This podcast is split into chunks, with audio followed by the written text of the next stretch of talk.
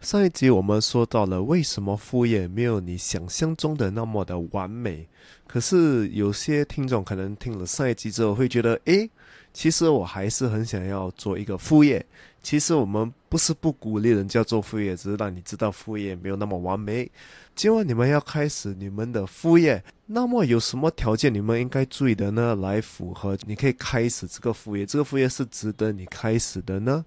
所以你想知道对哪儿的话，你就不能错过今天的少年危机。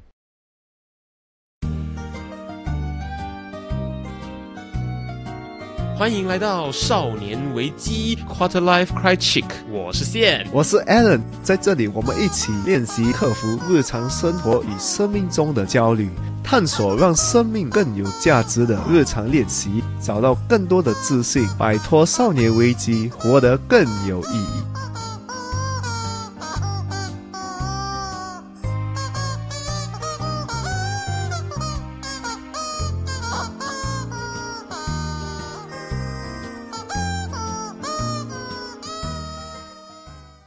你现在厌倦你的工作了吗？每天早上上班朝九晚五，你只需要给我三十秒的时间，还要给我两千块钱，还有呢，还需要准备两百块钱，再准备三百块钱，再准备五百块钱，我就可以让你呢，不一定能够保证你可以成功，我也不一定能够保证呢，你一定可以赚到你的第一桶金，我也不一定能够保证呢，你一定可以财富自由。但是首先你需要准备几件事情，我就可以让你保证呢，我口袋里面又会多了三千块钱。不，这么是你口袋，不是我口袋。事实是这样子啊，我叫你准备当然是进我的口袋啊。可是他们每次也是讲给前二十位。好啊，现在名额有限，只剩下十个名额了。这个十个名额，我们就可以确保你呢，可以让我的口袋里面多出三千块钱。名额有限，赶快采取行动吧！现在就赚取我人生里面的第一个三千块。上一集的费古路这一集又回来，然后赚更多钱，两千块变三千块。因为上一集我们就是讲到副业，呃，没有想象中的那么美丽，所以我相信有些人听了上一集之后，还是觉得我还是要开始一个副业，因为我真诚的很相信我想做的东西。嗯，啊。但我们做这两集的内容，不是要阻止大家去做副业，我们是要防止大家不小心掉进一个陷阱里面，弄得自己两头不到岸，然后很。你不要做一个副业，上我们现在讲的，就是为了做嘛，就是为了钱嘛，就是呃，每个人在做一个副业，我也是要做一个副业，所以这一集我们就是讲，你开始你的副业之前，你要准备几件事情。对，我们上一集结尾的时候跟大家说到，就是。我们开始做副业之前呢，我们需要具备几个 criteria，或者你要做的那个副业，它本身需要具备一些东西。这集主要内容就是上一集我们告诉大家了，我们告诉大家说，你开始做副业之前，你的几个心态必须先到位。然后这一集就告诉大家说，你几个心态到位之后呢，你选择你的副业之前啊，你要能够让它具备好几样东西。如果这几样东西都打勾了，那你就冲吧，你就尽管去尝试吧。我觉得很多时候很多人他们开始一个副业，他们很像没有条件的。就是哦，听了爽，哦，好像可以做，好像可以做，哇，好像可以做。看到旁边的人赚，我也要。对对对对对 啊，我就开始做。哎，他已经赚三千块了，哎，他已经赚五千块了，哎，已经赚六千块了，不行不行不行，我再 miss out 的话，我就要亏掉一万块了。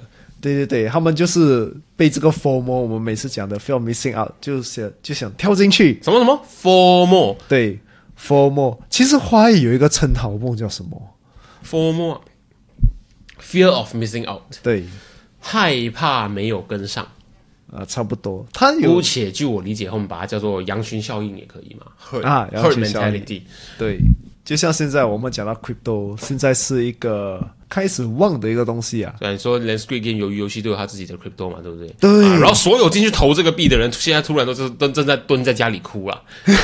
你你应该知道发生什么事情了，就是由于游戏呢，有人用这个名字去创造一个他自己独立的这个虚拟货币，然后那些主要的投资人、主要的创办人在一群人涌入这个货币之后呢，大量资金进来之后，他们把所有东西脱手干净。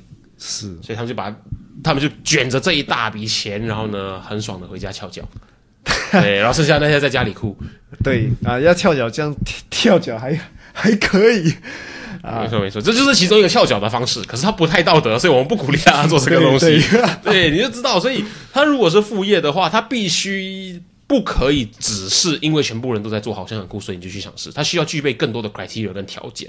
对，就像每个人跳进去 crypto，他们其实很多没有什么知识，就是跳进去玩玩看看，对对对对，啊，玩玩看看，烧到手就跳出来了。然后跳出来，烧到手跳出来，你手不会好啊，它还是被烧到过了。对，这是这个样子。对，你要知道，你就是对这个东西没有兴趣，你就是为了赚钱，而且你也没有知识，不懂要投什么，就是去玩玩咯，乱乱烧一下咯，捐钱，没 错没错，捐捐一点钱，然后就捐一点钱给了别人。对对，捐了一点钱给了别人的。你要知道，就是潮流它会退潮，然后趋势也会改变。可是如果你是一个具备好的能力的话，能力会一直跟着你，只是看你用在什么地方而已。还有另外一个会一直跟着你的，就是你尝试做你喜欢做的事情留下的美好的回忆跟经验。对，你的副业就是你长久都一直在你的心里一直在流行的一个东西。对对对对对，它不一定是外面正在流行，可是你如果很喜欢它的话，它就会持续的流行，持续的在排行榜上面。可能你做的东西市场不大，嗯，可是如果你喜欢的话，你也不用太大的市场对，啊，你只要几个人支持你，你的粉丝啊，相信你做的东西，我觉得就够满足你的。对，我们前一集就有说过，就是副业很多时候带给你的不可以只是钱这个东西，它必须要带给你钱之外的很多其他东西。对，那至于有些什么样子的东西呢？我们就让你自己去探索看看好了，但绝对不能只是钱，因为我们说过了嘛，有更多更快的方法，比如说骗人家的钱。可是你找一个 part time，对对对对，那个是现场马上拿得到薪水，你马上算得到说，我做几个小时就赚得到多少钱，实际很多啦。可是如果是这样子的话呢，那你的重焦点就放在钱上面了很多，你其实失同时在失去很多东西。你追踪我们的 Instagram 了吗？如果还没有的话，现在就拿出你的手机，打开你的 Instagram，搜寻 quarterlife dot crunching c r i c h i c k crunching，对，找到那只鸡，嗯，然后把那个蓝色的追踪按钮按下去，按了吗？按了吗？很好，我们继续。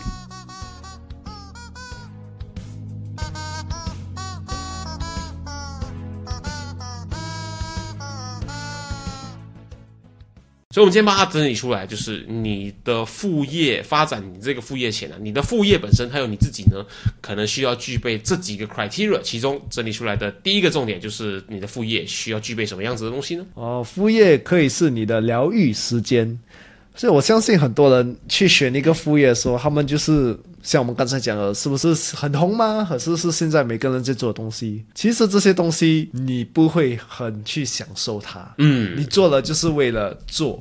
没没有太多人会喜欢投资虚拟货币吧？我觉得 他喜欢的都是投资虚拟货币后赚到的钱。我也不知道，有些人讲他们喜欢就是看那个号码跳咯，就是赚钱咯。对对对对啊，对。看看号码。对我本身来讲，我看号码，我我没有兴趣。他喜欢的是那个钱，他喜欢的不是看号码跳本身。你你跟我说，如果那个号码跳到变成一百万之后，你没有办法 cash out，他还会不会喜欢？我觉得他不会。是是要跳到红色。对对对对对，像我们赛姐也是讲，如果你已经恨你的这个副业，你又恨你的全职工作，这样你人生真的很苦啊。对啊，我们上一集说嘛，哦，我讨厌我的工作，所以我开创多了一个副业，然后我讨厌我的副业，然后我就会讨厌这个钱赚的不够多又不够快乐的我自己，何必这么辛苦呢？啊，真的，人生已经够辛苦了，不要给你自己更多的压力。所以你的副业就是一个可以给你疗愈。像刚才讲，这个是一个疗愈的时间，就是你很喜欢。乐在其中做这件事情，对。你又乐在其中做，做到你觉得，哎，其实我很专业了嘞，嗯其实人家很喜欢跟我买，对对对对对，因为有些人他享受的不只是 hobby 本身，他的 hobby 带给他的一些成就感，也是其实我觉得在心灵上是非常好的一个营养。嗯，成就感是给你一个很好的心理上的营养。比如说你喜欢，我们要讲烤蛋糕好不好？你喜欢烤蛋糕，你自己烤了自己吃，嗯，很开心。可是好像少了点什么，对不对？你想一下，我们把这个东西放大一点，我喜欢烤蛋糕，烤出来蛋糕好漂亮，我自己吃，嗯，很好吃，我分给我身边的朋友吃，朋友吃告诉你说，哇，你的蛋糕好好吃。这个成就感就比自己吃来的爽很多。是真的嘞。那如果你把再去烤蛋糕，你就很好吃，自己吃很好吃，分给朋友很好吃。这个时候，你的朋友突然告诉你：“哇，你这个这么好吃，可以拿去卖钱。”他给你的这个成就感又会更更高一些，然后你就开始尝试一下卖卖看给朋友。你开始有朋友说：“哎，你的蛋糕很好吃，上次吃那个蛋糕很好吃。我后天我儿子生日，可不可以帮我烤一个一模一样蛋糕？我付你钱。”然后你卖出你这第一个蛋糕的时候，它带给你那个成就感。真的不是赚钱这么简单而已。这些东西可能钱也是买不到这种感觉。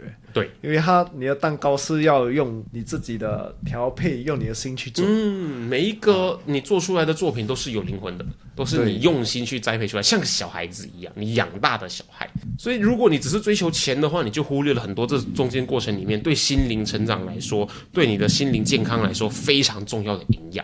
对，我相信很多人要想得到这些，就是 achievement，是因为他们也是要一些人家的认同。嗯，肯定的。对，人家的认同其实很重要的，人家认可你的东西，其实是一个很大的成就感。嗯，也是一个非常好的营养。对，你会觉得哇，我至少一个东西我可以做好，被鼓励到了。我觉得，哎，我这活在这个世界上，我是有用的，我不是个废物，我可以做好简单的事情。我终于想到一个反过来的版本了，yes！哇，么事情环又回来了，正面好多啊。所以你，所以你选你的副业的时候，你是要选你想做、你想乐在其中的一个事件，选一个你想达到的东西，选一个你想做、你想进步的一个东西，你也享受的东西。对，真的享受。你觉得你要做什么？你喜欢做什么？你享受做什么？往这个方向去发展，可能会比好不好赚钱来的重要很多。在很多时候。对，至少你没有赚到钱，你乐在其中，你做这件事情，你暂时还是很高兴。嗯，因为它是副业嘛，有这个东西的话，代表说你有一个正职在，赚钱就交给他嘛。哦，你不要太讨厌他，讨厌他换工作，是这一集的重点。对对对，那就是你的副业的话，可能需要比你的正职更令你享受。我觉得这个很重要。哦，这个这个是一定，我觉得最重要的标准。啊，你你要选你的副业的时候，你这个副业一定要比你全职工作还来的好玩。对对对，不然的话，你你玩来这么你自己受苦。做你就是等于在做一个没有赚钱的全职工作，有够烂的那个感觉。我靠！是是是，所以他其中一个一定是他一定要。让你比你全职工作还要兴奋的一个东西，它需要就是你的 me time，你可以疗愈自己的时间，活得最像你自己的时候，这些样子的调整。因为 me time 就是你跟你自己培养的一个时间，嗯，这个一定要是你最快乐的时间。如果你连这个都讨厌的话，我也不懂你，你还可有什么选择？你可以享受什么？对，没错没错。那记得大家要记得，可能是 Allen 说的最重要的一个条件，就是你必须要乐在其中。所以我们前面也讲到了，刚好差不多 cover 到我们第二个重点，我们继续延伸下去。第二个重点，我们前面讲过了，我们讲过很多次。对，你的副业需要给你超过金钱的价值，因为我们一直在讲了很多。副业需要很多时间，而且需要很多你的精力、精神。所以，如果你的副业的这个目标不是一个很有意义的，还是给你满足感的，就想赚钱，你可能坚持不到看到有钱的时候。可是，你不可以坚持到你有一个突破，就是一群人可能开始支持你。其实，你为为了赚钱的时候，都讲了，刚开始是没有钱的。对，你要赚什么钱？嗯，它是副业，不是主业。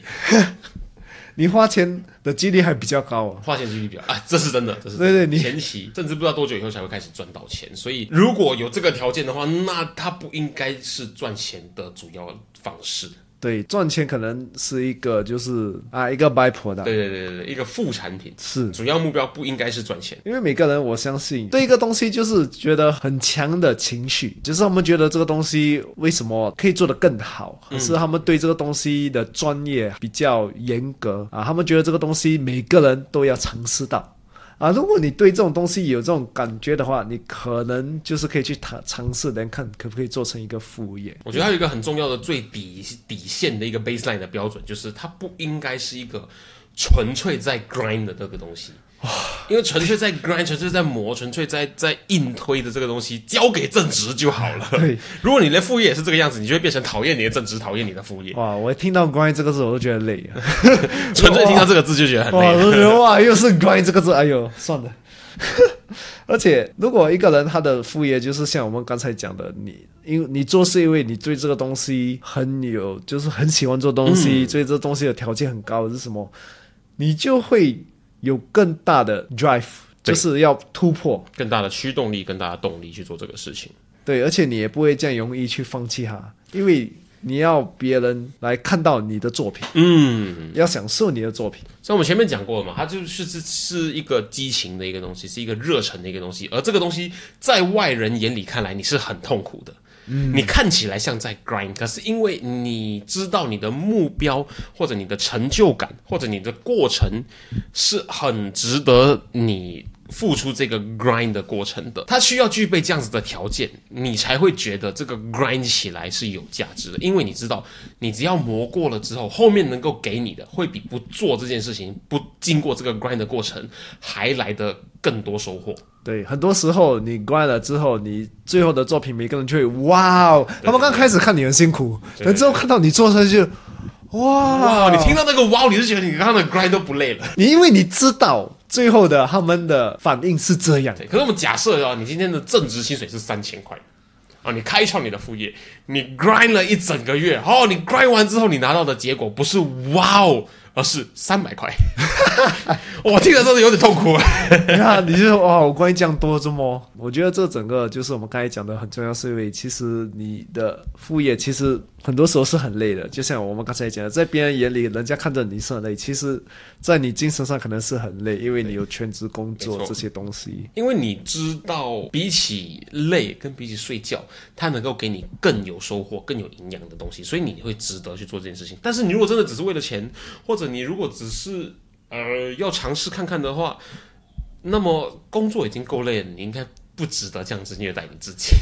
对，不要虐待你自己去探索，就是像我们上一集讲的，你去探索，去真正找一个你对一个东西有使命感的。对，因为探索归探索，我们前面有说过，探索的那个界限到哪里，你需要具备什么样的事情，你可以尝试到什么程度。可是当你把它变成一个副业的这个标准的时候呢，它所需要的付出跟心力就是完全不同的一个 level 了。对，就像我们讲一个 non-profit，就是可能做慈善啊，因为你对可能这这群人很有同理心，你觉得我应该帮他们，没错，没错，啊，这些更死是没有钱的。对对对。啊可是这不，但没有钱了，就代表说你一定不做吗？对不是啊，很多这世界上很多人很需要这个东西，也很多人很想要做这个事情。对所以，所以呢，你如果永远只是为了副业想着钱的话，这些事情都不会存在。是。很多时候就是这个人，他对这些人有同理心，他觉得我应该帮这些人，这些人给我很大的意义，嗯，啊，做完这个事情给我很大的意义，所以我就要去帮这些人，我付出更多。对，其实不简单了，我、嗯。其实我很佩服这些做义工的人，因为你要付出时间。有些也付出钱，啊，付出精。力，对，所以其实很伟大。为什么他们可以继续做下去？就是因为他们找到了那个意义，他们觉得这个做下去很有意义、很有价值。所以，我们就是说，如果你没有找到一个很强烈的成就感也好，很乐在其中的感觉，或者很有意义的行为的话呢，你就探索看看，试试看，说不定你喜欢。如果不喜欢的话，真的没有关系。对，然后呢，你一定会找到值得被你 convert、值得被你升级成为副业的一个事情。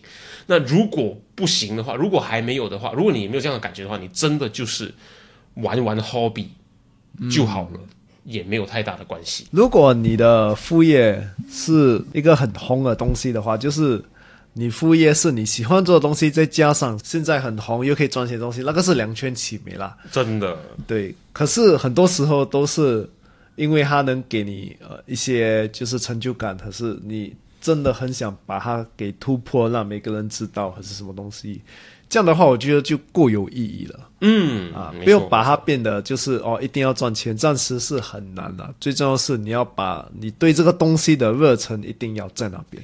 那如果你真的很幸运，你很厉害的话，它真的开始变成可以盈利了，可以赚到钱了，那恭喜你。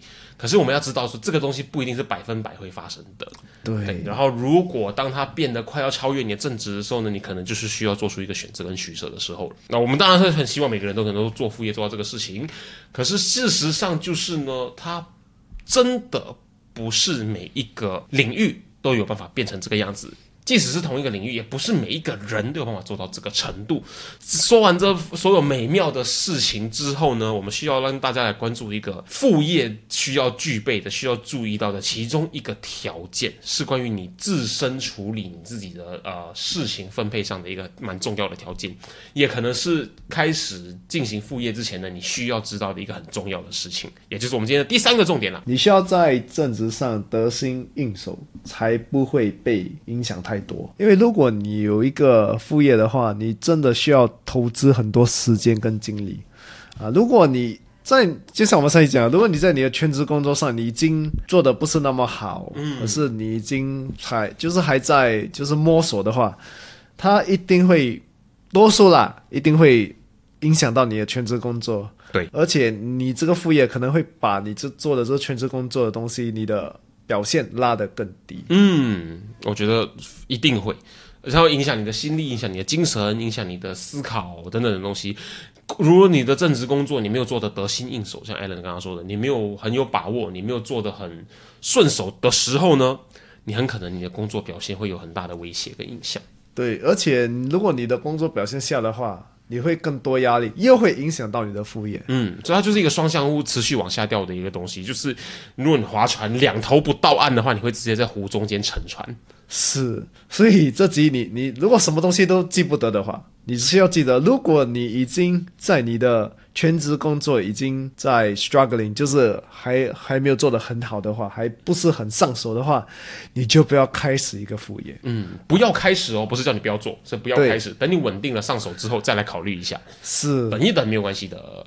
是，等一等没有关系，不用每个人做什么你就要去做啊。啊，你就跟大家一起沉船啊，像那个鱿鱼游戏的 Crypto 一样。哦，对对对对对，Oh no，呀、是是是，这是因为你的副业暂时不会给你一些收入，而且像我们上一集也是这样，你不懂他几时会给你收入，没错就是，都是甚至没有办法给你收入。对，很多甚至没有办法给你收入。如果你有风险失去掉你的全职工作的话，你就没有办法就是喂饱你自己，会给你更多的压力。而且有，如果你的副业是需要你来喂养的话，你失去全职工作，这个事情会变得更严重、更可怕。哇这个这个是也意想不到。其实你做好你的全职工作，它能教你很多东西。是，啊，就像你做的专业的话，你可能在你的副业你也懂得怎样做的专业。嗯，你可以把你的正职工作学到的能力、得到的经验，如何完成一个东西，如何达到一个特定的成就，这个东西是全世界通用的，各种领域都通用的。对，而且你在你的工作，你一定有一定的价值，嗯，一一些好的价值。没错，没错。啊，你如果把你全职工作做得好，你培养了好的价值，你把这些价值带给你的副业的话，它的成功的几率也是一定是比较高啊，因为你懂得怎样处理东西，嗯嗯，啊，这些基本的东西你懂得处理好的话，基本上你的副业就是只是你怎么把东西做得更好而已没错。啊，怎样把它卖给别人嗯啊，怎样让人家试到啊，你不用烦恼这些东西。对对对对对对。再来，我们要说的就是我自己很重视的一个东西，就是你建立副业的话，它不是也不可以是为了逃避你的正职而去做这个事情，因为。你如果正职都做不好了，那你需要做的事情不是建立一个副业，你是需要换另外一份正职。你做不好的原因有很多，可能是你不喜欢，可能是你真的做不来，你真的不擅长，等等等等的原因。可是你如果因为这样子，你就说哦，正职我随便做，然后我去开创我的副业的话，那我可以很主观的说，你不可能副业也做得太好，是因为呢，它不是一个能力的问题了，它这时候变成了一个责任感跟心态的问题。是，我做不好这个东西，所以我去做另外一个东西，不是啊？你应该是有始有终的把正直这个东西也 close file，你做的不好的这个领域，换个领域，换个工作，能够达成一个成就之后，稳定之后，得心应手之后，我觉得你才有说的难听一点，才有资格。去开始去思考你副业的东西，对不然你其实你做副业完全就是在逃避你你正职上面做不好事情的这个东西。你为了逃避一个东西而做另外一个东西的话，它就会很像是你为了跟这个人在一起而当他的小三，那他也会用一样的方式去找到另外一个小三，就像是你也会用另外一个方式来逃避你这个副业，这个循环是不会停下来的。所以我觉得你不可以。也不是应该要为了逃避正职而建立副业，我觉得这个是非常重要的。这个真的很重要。你想一下，如果你连你的全职的工作你都表现的不好，难道你做你这个副业，你会表现的很好吗？对，哦，是一样的道理吗？你觉得你做这个都已经做不好，等你开始这个，你觉得你会做得好吗？不代表说你只只做副业的话，你就会做不好。嗯，对。可是我们要说的就是，你正职已经做不好了，你要在做这这个做不太好的正职，同时又做一个副业的话，那我很确定，其实你不太能够达成这个事情。是，嗯，因为你已经烦恼一个东西了，你又烦恼另外一个东西，哎呦，你不可能再增加一个烦恼来让你忘记第一个烦恼，不会，你就会变成两个烦恼。是事实就是这个样子嘛，对。所以我们的想法就是，最好的状态就是你在正职上面得心应手之后，你去探索一个副业，而这个副业呢，你探索它，你建立它的原因，就是因为它会给你一个正职上无法探索到的领域，或者在正职上无法体验到的经验或者成就，这样是最理想的一个状态。是，这个真的很重要，因为你可能在你工作上你已经得到一些东西，然后得到一些成就啊，可是有些东西你工作上不能给你的，对。就像呃，可能是做慈善啊，你做你自己喜欢做的东西被人家认可，这些是工你工作得不到的，没错没错。啊，因为工作多多数都是社社会认可的东西。社会认可的啊，东西，不是你认可的东西，不是你认可的东西，说的更好。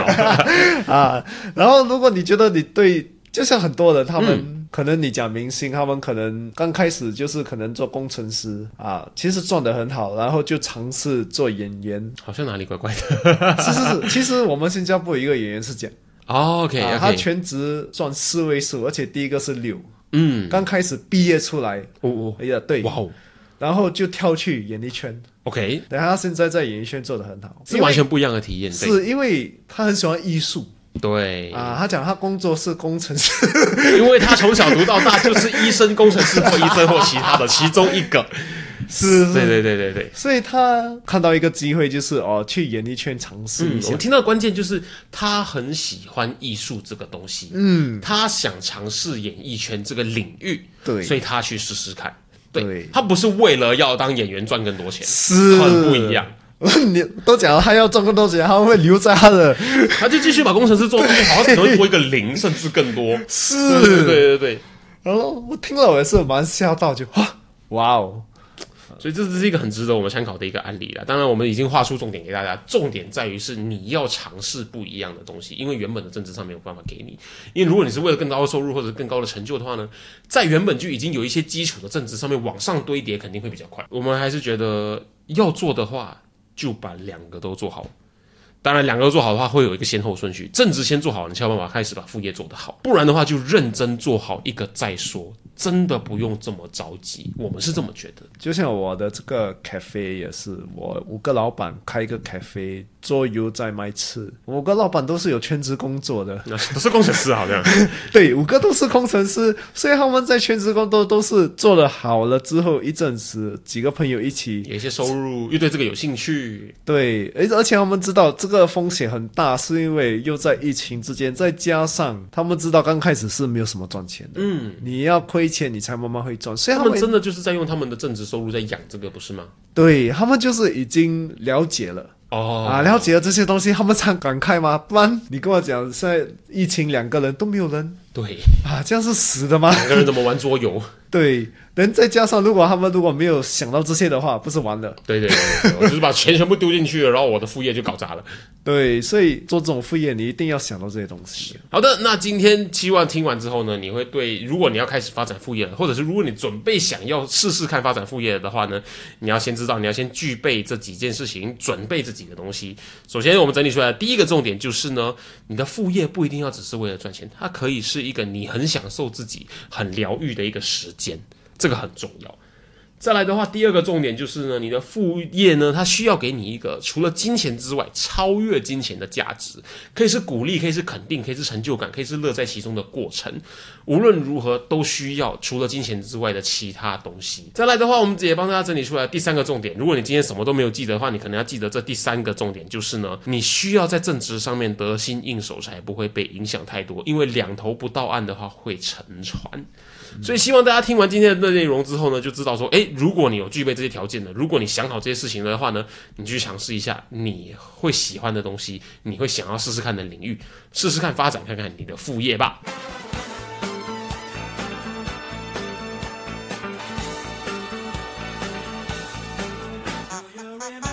如果今天的内容让你有任何收获的话，我们强烈鼓励你在 Instagram 上面分享你的收获，因为呢，与别人分享的时候呢，会让你的大脑重新整理学到的内容哦，这样会让你印象更深刻的。分享的时候记得带我们 at quarterlife dot 快去，让我们看到哦。当然，如果你害羞的话，也可以 PM 我们。有任何疑问或是有任何想要探讨的主题，都欢迎你与我们联系。可以在 Instagram quarterlife dot crychick 联系我们，或者是呢 email 到 quarterlife crychick 没有 dot at gmail dot com quarterlife c r i c h i c k crychick at gmail dot com。